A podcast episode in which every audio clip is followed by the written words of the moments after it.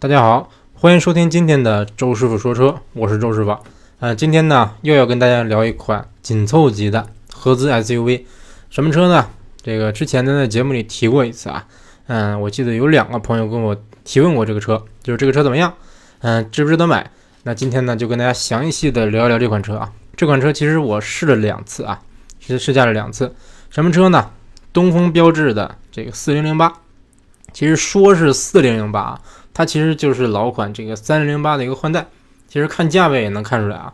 之前那个老四零零八好像是进口的，然后这款呢，嗯，现款其实这个它的尺寸跟三零零八比没有什么这个实质的增长，嗯，包括实际体验下来，也就是一个正经的一个正常的一个紧凑级的 SUV，嗯，价位呢大概在嗯低配二十万左右，然后顶配好像是二十大几万啊，目前。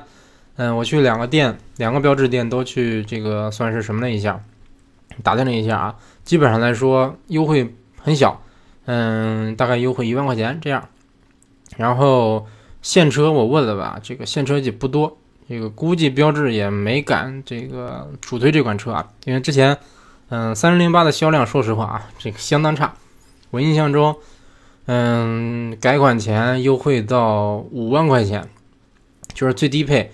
优惠完，嗯，大概才十四万还是十三万多，好像十四万那样，反正挺便宜的。但是，嗯，怎么说呢？因为本来标致它这个三零八这款车定价就有点高，因为它是傻高了啊，所以说它就算使劲优惠，还是没有那么便宜。但是现款这个四零八呢，它的定价我感觉哈，同样有点高了，这个相当高了。一般来说，你像这个级别的车啊，嗯，自动挡最低配。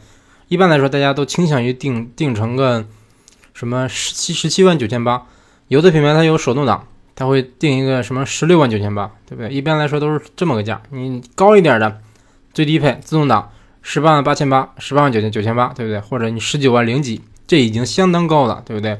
那你说四四零零八这款车呢？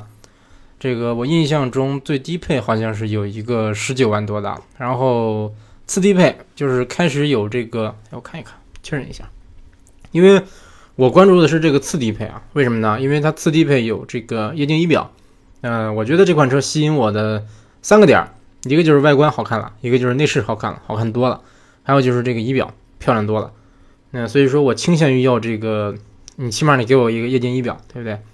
像它这个这个车虽然没有全系标配吧，但是它是从最低配没有，次低配开以上就配了这个液晶仪表啊，关键这个液晶仪表它的。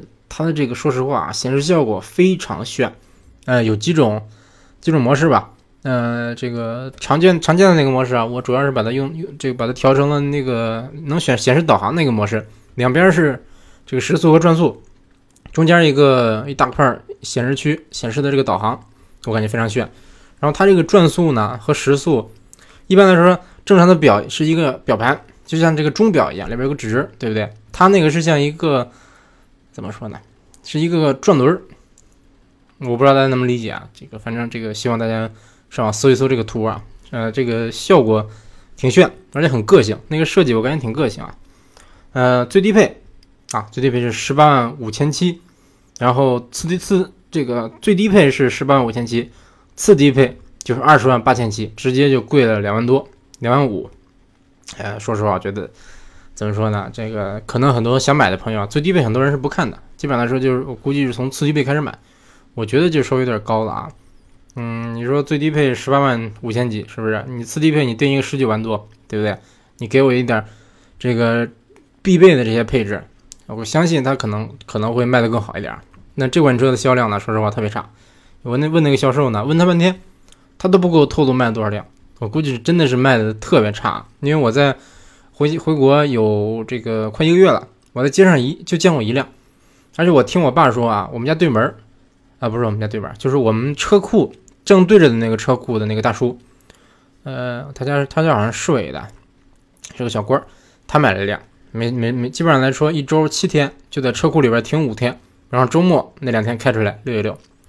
为什么我知道呢？因为他家他儿子有个速腾，他是在这个大城市工作啊，然后每周末就回来。说回来以后，他把他的速腾堵他们家车库门口。我们家车库跟人家车库对着，他一堵这个车库门口，我家这车就出不来了。所以说这个我对这个印象特别深。而且我之前我们家是俩车，这个嗯，一般是思域停到里边，然后之前那个三零七停到这个车库外边，嗯，因为那个啊不是三零七啊，不是三零七，嗯，是那个什么车来着？反正是个小车，特别小的一个小车，把它堵堵在我们家车库门口。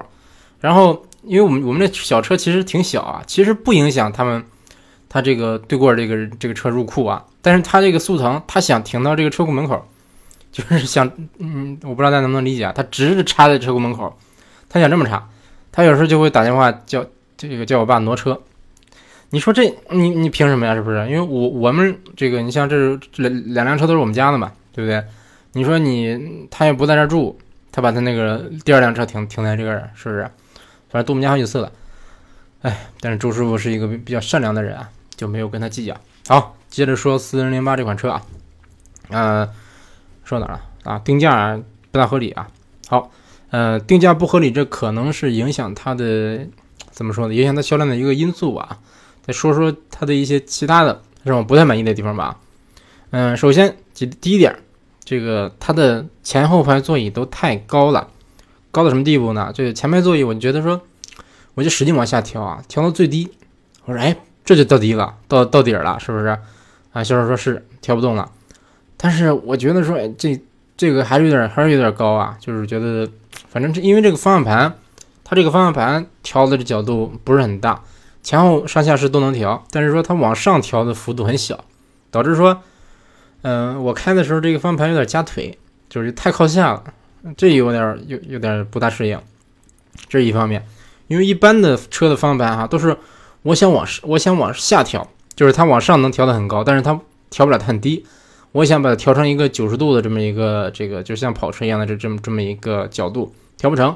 但是这个标志相反，反正我觉得我我不知道是座椅的问题还是方向盘的问题啊，我感觉可能是方向盘的问题，因为它这个仪表，这个大家大家应该知道，它的这个仪表设计有点那很夸张，是一个这个怎么说呢，向上凸出来的这么个仪表，所以说我感觉它可能是为了照顾这个设计，导致这个方向盘调节角度不够大，这是一方面。嗯，还有就是。这个它这个液晶仪表非常低，嗯，我感觉比这个三零八 S 这些车比四零八要稍微低一点啊，所以说我开起来就这个周师傅开起来感觉有点就有点别扭了，座椅很高，方向盘很低，仪表也很低，这这这个有点有一点点开卡车那种感觉啊，反正不是太喜欢，嗯，真有点不太喜欢，然后。你看这个车，嗯，标志车吧，这个一直以来，尤其是这一代车啊，它这个内饰设计的感觉很用心，嗯，尤其像四零零八，它是一个不对称的一个设计。之前之前老三零零八，大家就说，哎呀，这个设计简直就是一个有顶配啊，说的是顶配，简直就是战斗机的座舱啊！我的天哪，设计的真漂亮。确实，在那个年代，我觉得三零零八内饰看起来算不错了啊。结果这一代四零零八呢，又上了一个台阶，更像飞机了。哎呀，真真的特别喜欢。你像它这个，比如说它它这个中控下面一排按键，什么呃双闪，什么空调，乱七八糟这些按键啊，它是那种像它官方说叫钢琴键式的按键。其实我觉得就有点像这个，真的像飞机上面就战斗机上面那排拨杆，或者说是民航客机起飞之前，我大家在电视上可能见过啊。一般来说，这些这个飞行员都会在这个上边啊，在这个头顶上啪啪啪啪啪。播几个东西啊，我也不知道他们是播播什么的呢，反正就会播一堆。这个四零八，它这个设计我感觉有有点神似这个飞机上这个设计啊，而且它这个按键的手感非常好，非常完美啊，就是就是好到什么地步？基本上来说就是 BBA 这个级别，奔驰差不多奔驰这个水准。我说的就是这一排按键啊，奔驰的水准。嗯，别的别的先不说啊，包括它这一排按键也是带一个。呃，带一个金属拉丝儿的一个这个装饰，嗯，金属质感，反正感觉挺不错。这是一方面，就特别像这个兰博基尼，兰博基尼那个大牛 LP 七百，大家可以搜一搜啊，跟那个 LP 七百的这个布布局特别像。嗯，然后包括这个液晶仪表，刚才说过了，包括这个它的方向盘特别小，而且是个椭圆形的，真的我特别喜欢这个方向盘。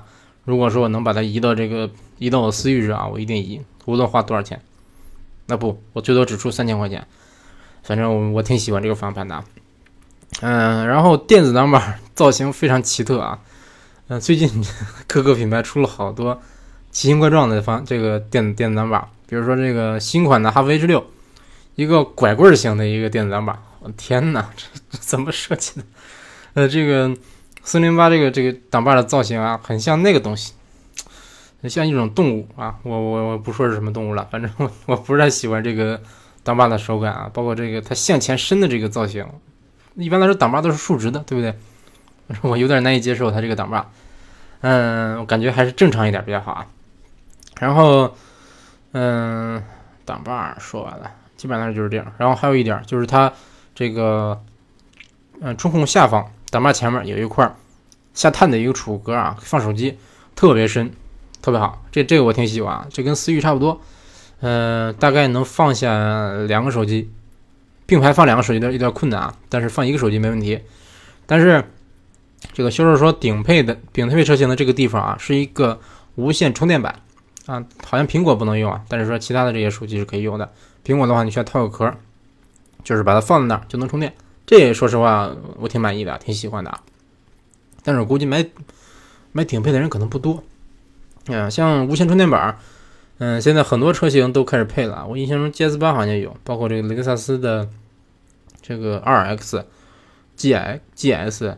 G X，嗯，都有，嗯，虽说实用不实用另说哈，但是起码，起码你这个推销车的时候，它基本上算是一个算是一个卖点吧。但是估计真正用的人可能也不多，嗯，不好意思，喝口水啊，这个嗓子有点干。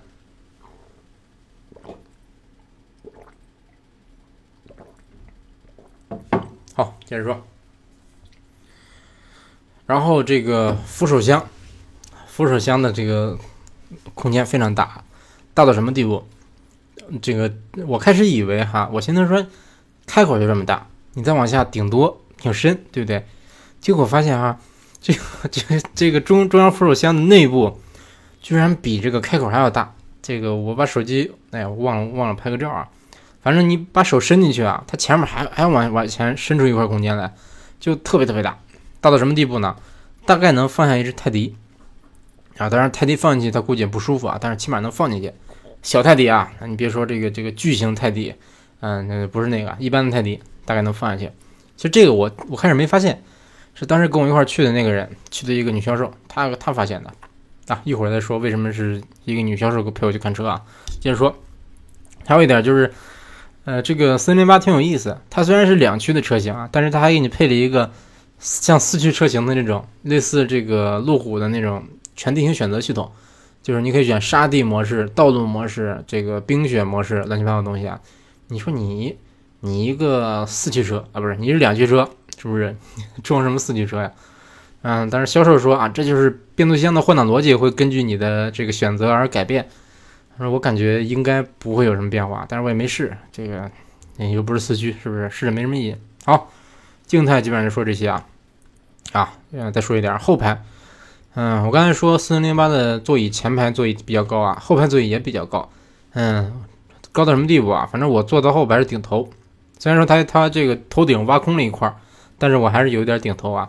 这就有点，嗯，怎么说呢？说不过去了啊。你像我这个身高，你有人说周师傅你太高了啊，这个你体验这后排空间没有代表性。但是这个同级别的其他车型啊，我都不顶头，我是 SUV 哈。嗯，你要说顶头，逍客。像这种这这个级别的小 SUV 有可能顶头，而且它大部分也是不顶头的。那为什么四零零八这么大个 SUV 我坐后排顶头呢？对不对？而且它后排腿部空间说实话也不算大，但是不算小啊，但是正常，绝对不算特别大的。所以说，我就算我想往下出溜出溜，可能出溜多多一点，腿就顶了这个前排座椅了。所以说这点差别啊。然后外观简单说一说吧，说实话我觉得好看多了。嗯，但是它这个 C 柱这个设计，我觉得不是太协调，有点不协调。然后尾灯特别好看，我特别喜欢它这个狮爪型的这个设计啊，LED 尾灯，好评。好，静态基本上说完了，说动态啊。首先开起这个车来，给我感觉啊，方向盘低点，方向盘的手感基本完美了，真的挺完美的。反正我开过的车不少了，我想想回忆一下，目前我在国内开过二百二三百款车。接近三百款，在在日本开过七十多款车，全算上啊，这个车是我开过的所有车里边手感转向手感几乎最好的一个。嗯，首先它这个方向盘我刚才说了啊，这个形状很好，很个性，而且很小，特别小，而且指向特别精准，这是一方面啊。虽然说那转向手感挺好啊，但是说有一点，因为我那个试的那个车型啊是一个高配，嗯，次顶配，但是它把它这个叫什么并线辅助。还是车道偏离预警啊，车道偏离预警好像是啊，他把这个这个功能打开了。之前我试驾的时候，因为我试了两次，第一次试的时候这个功能没打开。这个这个功能是有一个什么效果呢？在你并线的时候呢，这个如果你并线没打灯，那它会它那个方向盘会拽你的手，会这个，但是劲儿也不会太大啊，但是它会给你施加一个力，就让你感觉啊，我并线的时候只要不不打灯，这方向盘就就跟就跟坏了一样，它往回反打。这我觉得不太习惯。有人说啊，那你打转向不完了吗？那有时候就是总会忘的，是不是？有时这个，但是但是我我在日本开车是这个经常会打，基本上都是会打，百分百会打。回国以后呢，这个开几天车就习惯了，因为大家都不打灯，对不对？有时候我并线就不打灯了，反正后边没车。但是这个车它就是会，就算后边没车啊，它不是说后边来车了它揪你，后边来车了揪你我能理解啊，而且我我要给好评。但是说它不是。有有车他揪你，只要是你不打灯并线了，他就会往往回揪。这个我不太喜欢啊，然后我也没没把它关掉。这个因为我第一次试这个车的时候是关掉这个这个功能的，所以说，嗯，感觉嗯这个方向盘说实话手感是非常好的，指向非常精准，嗯好评，而且它不算特别沉，就是你你这个比如说挪车的时候，这个入库的时候，它并并不算特别沉，比我思域还要轻，这个我都挺喜欢。好。基本上这个转向就是这点儿，然后动包括底盘啊、动力啊各方面都不错，嗯，底盘舒适性非常好，这个行驶品质不错，嗯，所谓的高级感什么的，这个基本上这个级别的车也不会说有多么廉价的车哈，嗯，除了这个二 V 四，其他的车型基本上说这个质感都是有的，嗯，然后它动力其实还行啊，我开始以为它动力会会会弱一点，但后来发现可以，动力完全够用，就是变变速箱反应真的是。继承了标志一贯的这个特性啊，就是反应非常差，匹动呃变速箱这个自动挡的匹配非常差。一个是你急加速的时候降档很慢，还有你正常开车的时候它有点顿挫。如果尤其是你打个运动模式啊，嗯，但是它这个运动模式我感觉有点奇葩啊，它需要长按，它给你了一个运动模式的按钮，但是我开过这么多车，基本上来说大家都是摁一下切换，再按一下切回来，它是要长按三秒钟。这你说我我开开车，突然间前面有个空档，或者说前面来个卡车，或者或者说我想超车，有个空档我我得超过去，然后哎我切运动模式超车更快，来切运动模式啊，摁住按钮，一二三，第一切入运动模式，然后急加速踩油门，它它犹豫个一秒钟，然后哎降档，嗯，这动力才出来。我的天哪，你你真开车的时候，你要有这么这么长时间来给你给你准备，是不是？这早就那什么了，是不是？前面的空挡早就不在了，而且比如说真的出现紧急情况，我突然间前面出来一个一个车车要跟我挑衅，我开着好好的，啪，旁边出来一个五菱宏光，他给我要跟我挑衅，啪一下从我旁边超过去了，哎，我想超他，然后我切运动模式，是不是？像刚才说的四秒钟我才能我才能加速，这有点说不过去了啊。所以说，我觉得这就是一个比较脑残的一个设计，你就摁一下不完了吗？对不对？而且打开运动模式以后呢，它四零八有一个非常有意思的一个东西啊，就类似这个顶配的斯铂瑞 SI，它有一个声浪模拟系统，而且这个声浪模拟比那斯斯铂瑞 SI 还要夸张啊，它的声音更大，而且你像斯铂瑞，它就顶多就给你模仿一个 V 六，像 V 六啊，四零八的话，这个这个模拟的大概就像一个。有点法拉利那感觉了，这就是声音大的有点夸张了。嗯，大概是什么声音呢？想想啊，嗯，大概就是嗯，就是大概就是这么个感觉，就是特别尖。就我感觉是，你说你模仿行是不是？你你模模仿一个差不多的车型，你你模仿个你模仿个跑车，这。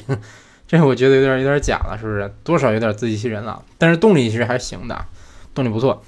而且这个模拟的时候，我感觉这声音是我也不知道从哪出来的，反正觉得离我耳朵特别近。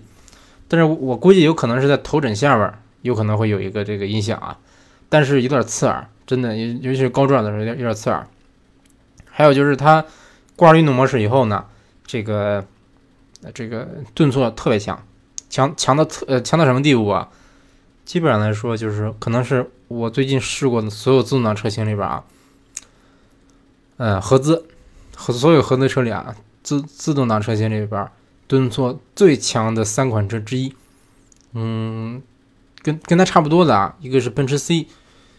嗯，基本来说就这俩，一个奔驰 C，一个四零零八，运动模式，他们的顿挫真的非常非常有点吓人啊，就像就就像我媳妇开手动挡那种感觉，但我媳妇开手动挡开的不快啊，就是有的人他可能手动挡开着不惯，嗯，开着不习惯，他这个挂档这个离合松快了，嘎吱一下，就嘎嘣，就那么个顿挫感，就我觉得你在一个自动变速箱上，你有这种顿挫感，有点说不过去啊。包括奔驰 C，奔驰 C 我不知道为什么它这么这么调教啊，反正这两款车我不是太满意，基本上就这样。然后，嗯基本上反正反正四零八开起来大概就是这么感觉啊，反正给我感觉就是你像隔音呐、减震呐各方面都不错，那都可以。然后行驶品质也不烂，包括操控也不好，呃操操控也挺好，非常好。可能你同级别找一个操控比它好的车，嗯，操控比它好的可能。还好说啊，你找一个转向手感比它好的车，真的很困难啊。但是，但是这个车怎么说呢？毕竟小众嘛，定位在这儿呢，是不是？你说紧凑级 SUV，你就给我个大空间、舒适、高配置、高性价比、低价格、外形好看，基本上大家就会买单。但是四零零八呢？哎，我就不，哎，我就是要主打操控，我就是要什么法兰西浪漫情怀等等等等。所以说卖的不好。不大常见，这个也可以理解。嗯，反正我觉得，觉得四零八这个车吧，你要真卖好了，就 就有点有点有点离谱了。但是上期节目刚刚讲过奇骏，其实奇骏这个车卖的吧，就就我卧底的那个店，他每天不能是每天吧，反正卖的最好的那天，那一天卖了三台奇骏。嗯，奇骏一共就我我到的时候，奇骏大概有八台试驾车，到我走的时候，这个我就卧底七天嘛。卖嗯，光试驾车卖呃不是试驾车啊，说错了，库存车，八台库存车卖出去卖出去六台，嗯对，卖出六台，现在还有两台两台库存车和一个试驾车，这说实话卖的很快啊，这还不算订单，还有的是订单，就是说这个车没到，卖现车是卖了这么多，所以说而且我只在只在待了七天啊，所以说我才，包括我当时其实我也看过之前的销量，大概这个奇骏在我们那个店每个月大概能卖个。卖个十几台一个月啊，四零八呢？四零八这个我听销售给我反映啊，他可能一年就是从上市到现在，可能一共才卖了三台四台这样，而且都是这个库存车，就是没有人去订这个车。嗯，基本上来说都是这个，比如说库存时间比较长了，然后给你优惠一点。嗯，据他说哈，我们这个市里几乎没有人来买这个车，就是说看这个车都不多。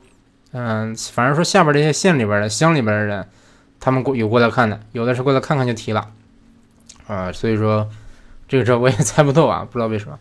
还有一点就是这个有关有关这个四零八有有个配置啊，我觉得它它这么安排有点问题，就是它最顶配才有氙气大灯，这有点离谱了，是不是？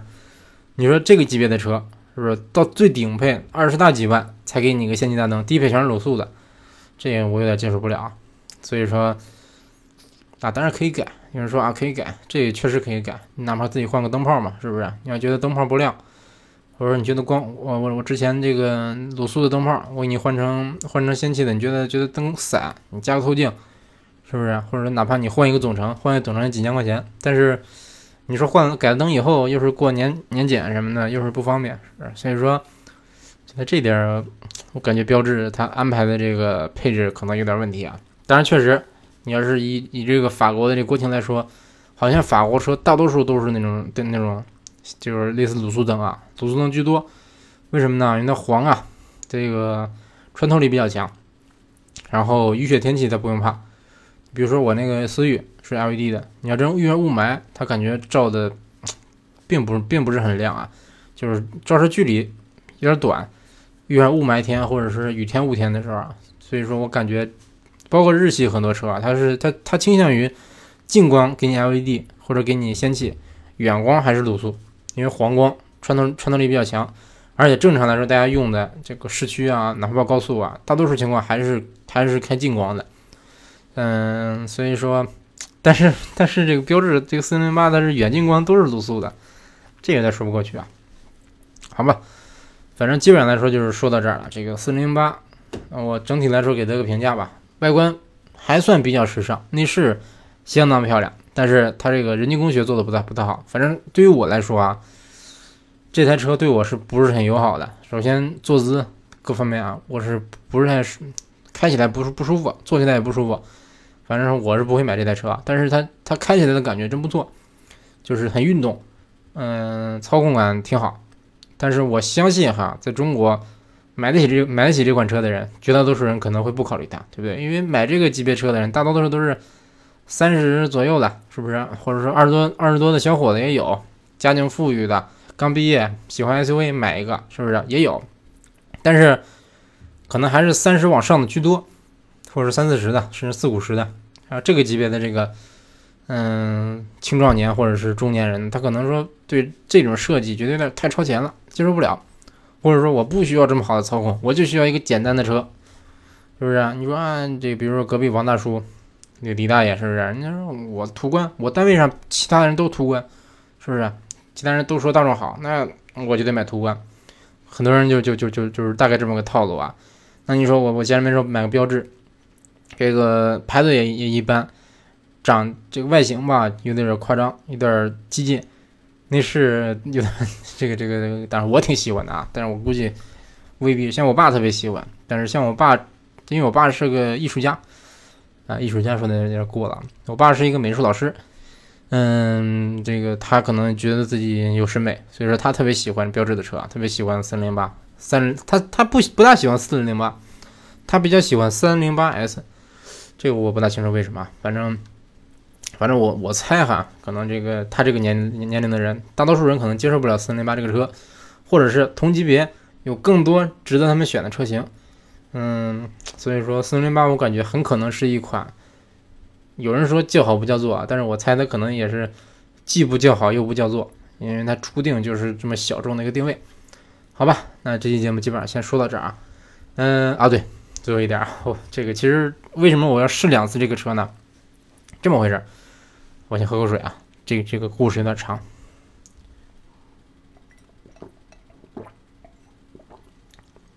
我开始开始试过一次四零八，然后。这个，这个试完以后，我寻思是说，试过以后试过了嘛，是不是？对这个车，它没有没有给我什么惊喜。基本上来说，它的这个驾驶驾驶感受吧，跟我想象的差不多。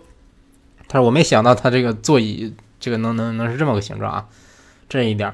然后后来我去日产卧底，我们的园区里啊，我是我们我们在日产旁边就是一个标志啊，不对，旁边是一个一汽大众，一汽大众的旁边就是一个雪铁龙和标志。然后当时我因为我是。我卧底这几天呢，我我是旁边这个，不是旁边吧，就是我卧底这几天呢，这个后来来了一个新人，一个是一个女销售，她什么都不懂，对车完全都不懂，不懂到什么地步啊？ESP 他不知道是啥，转向助力他不知道是什么意思，电子手刹他不知道是什么，手刹脚刹都分不清，就是这么一个状态啊，什么都不懂。然后那个头头就说，经理就说，你就问那个周师傅，他特别懂。就是有关汽车的问题都可以问他，你只要你你问得出来的，他没有不知道的。嗯，他说你也你也别问那些销售啊，那些销售加起来也没有他懂车。其实这个这个说的不大不大靠谱啊，因为这那几个销售确实不懂车，但是有几个懂车的，有两个男生特别懂车，比我还懂啊。他们是懂的是那个之前做过汽修，做过钣金，有的人做过漆，嗯，就是专业方面比我比我懂得多啊。但是他们开开过的车肯定不是我多，嗯，基本上就是这样。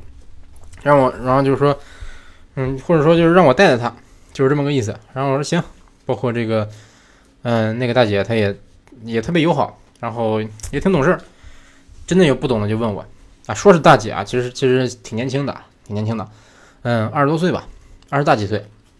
然后，嗯，他他我给他讲了好多，就是包括讲到奇骏什么车的，我说奇骏是竞争对手是谁？他说他想了半天，奇骏竞争对手是谁？他想半天，他他他说不出途观这个名来，对不对？他那不知道这个级别有什么 SUV。他说是不是荣放，我说对，是有荣放这个车，但是我猜它跟奇骏竞争不上，因为产品力跟奇骏差多了。我说这个级别的这个，你像奇骏的竞争对手啊，你可以看一看这个，比如途观、昂科威，嗯，他们算比较有竞争力的，包括这个 CRV 等等等等。然后当时下午没事儿，我就说，我就跟经理说，经理我想去试车去，因为我当时卧底这几天就是做试驾专员。经理说好试去吧，因为那说实话我在店里没事干，也没因为当时试驾车走了，做车展，五台试驾车都去车展了。我我在店里，你你说我是一试驾专员，我没有车展，不是没有没有我我作为一个试驾专员，我没有没有这个试驾车，你说还能干啥？是不是？等会儿喝口水。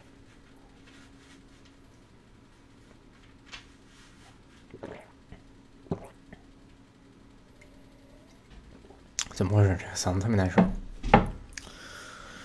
哎，喝这么一会儿喝两杯水了。好，接着说啊。这个我是一个试驾专员，然后这几天没有试驾车，在店里真的是没事干。然后我说我去试车，他说好。然后我说我跟那销售说，那个那个大姐说你没事，你过来过来一块试吧，我教教你，或者说你看一看人家别的销售怎么说的。他说好。然后跟我一块去了。我们先去了大众。这一汽大众，一汽大众的这个服务态度大家知道的。之前我说过，就是有一次我跟我媳妇去试车，一排销售站着，在门口站着，我我们走过来，没人搭理我们。然后我走向一个女销售，她看我来了，低头剪剪指甲，就是那个店。我们去了以后哈，这个 我不用说了，大家知道，店里全是人。那你说怎么会有人接待我们？我就说，我就带她，就假装我是销售，带她说了说这个，带她看了看迈腾、CC，嗯，高尔夫、速腾。让他感受了一下大众的这个沃尔夫斯堡的德国品质啊，大概就是这样。完了以后，本来想试驾，后来我寻思算了吧，试试这个试驾没什么意义，人家服务态度这么差，估计他们也不大愿意试驾。后来就到旁边想去试一下这个雪铁龙 C 六，然后这个当时雪铁龙是不让试驾，试驾车在，但是因为试驾专员不在，他就不让试驾，这我也不知道为什么。然后我就到隔壁的标志，到标志我就说。那那这个看来看来看去啊，这个他一去一进去，对这个销售问我们看什么车，我说那就看最好看的车吧，就看四零零八，别的车其实也基本上都试过了，四零零八也试过，但是我我寻思是说，呃再试一遍吧，是不是？所以说就就又去试了一遍，然后就是那个那个女销售，她发现说啊，这个中控不是中控啊，啊扶手箱扶手箱这么大。就是这个，他发现的。其实我之前没想到这么大，我没有说往把手往里伸，真往里一伸，发现啊，里边还有这么大空间的，憋了冬天，基本上就是这样。